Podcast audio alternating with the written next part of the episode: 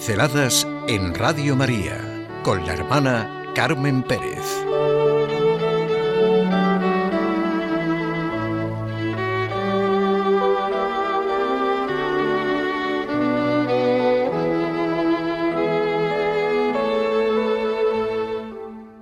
Una carta de Romano Guardini.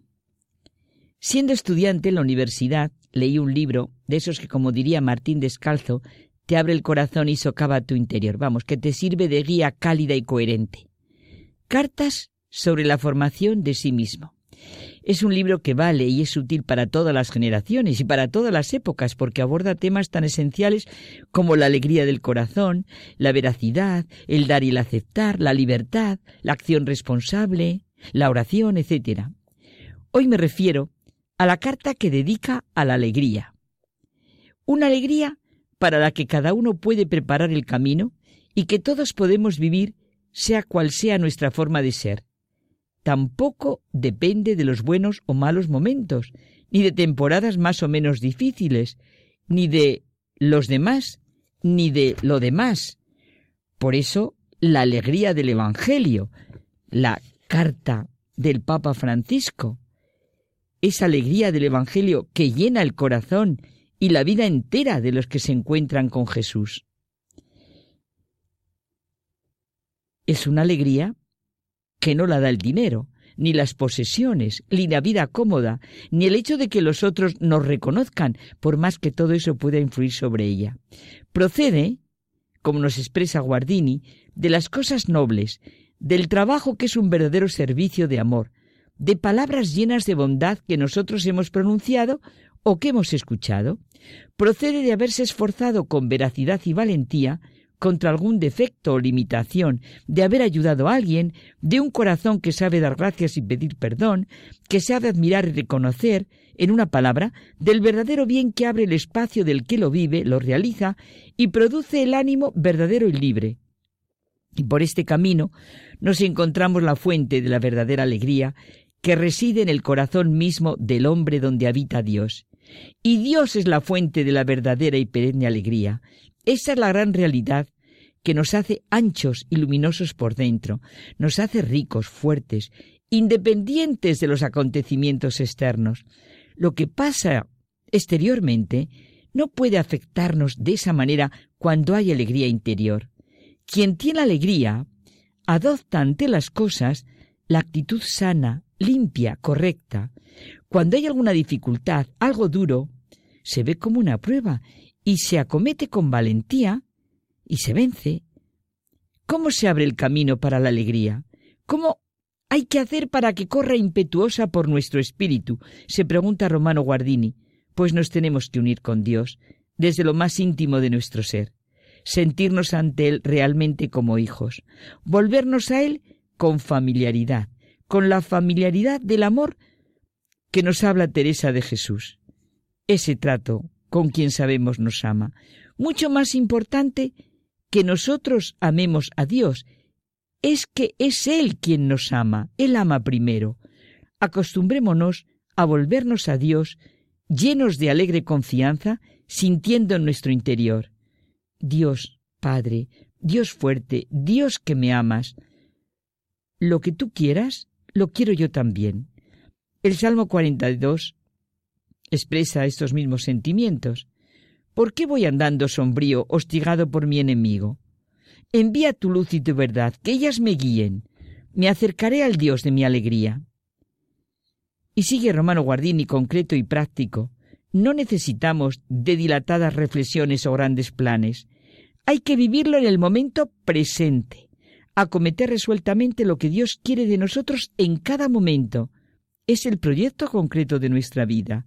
Este es el momento que siempre nos corresponde. Ahora es el momento del esfuerzo, de la superación, en esta obligación concreta. Cada instante lo podemos convertir en lo que realmente es, un mensajero de Dios. Si le prestamos atención, adquirimos la madurez precisa para entender correctamente el mensaje y al darle el sí, realizaremos paso a paso la tarea de nuestra vida. Entonces tendremos alegría.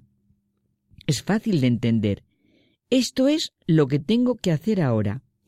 Y sí, Señor, lo haré de buena gana.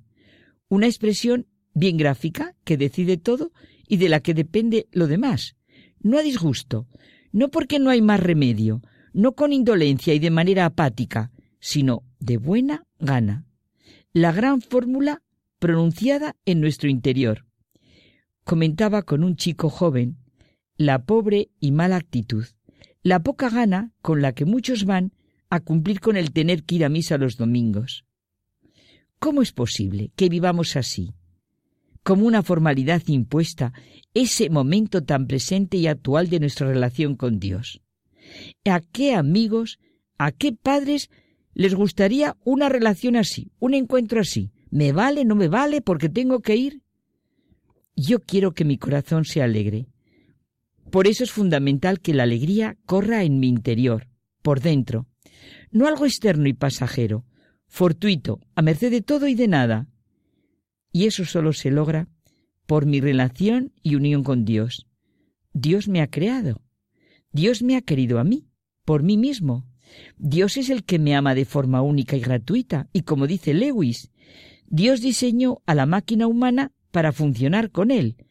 El combustible con el que nuestro espíritu ha sido diseñado para funcionar, o la comida con que nuestro espíritu ha sido diseñado para comer, es Dios mismo. Dios no puede darme paz, ni felicidad, ni alegría verdadera aparte de Él, porque no existen. No existe tal cosa.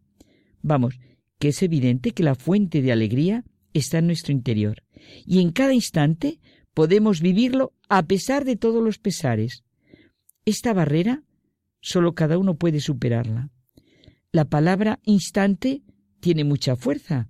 Instante, lo que insta, lo que urge, lo que reclama, lo que aprieta la ejecución de algo. Fomentar la auténtica libertad, la ética que necesitamos, la creatividad del espíritu y que realmente corresponde al ser humano, fue una tarea de Romano Guardini, sobre todo con la juventud. Vio con claridad el camino que había que recorrer, por duros y terribles que fueran los escollos a vencer y sortear. Sus reflexiones no surgen de reflexiones abstractas, sino de necesidades determinadas y exigencias vivas, como puede ser la necesidad de la alegría. Repito sus preguntas. ¿Cómo se abre el camino para la alegría? ¿Cómo hay que hacer para que corra impetuosa por nuestro espíritu? Pues nos tenemos que unir con Dios desde lo más íntimo de nuestro ser, sentirnos ante Él realmente como hijos.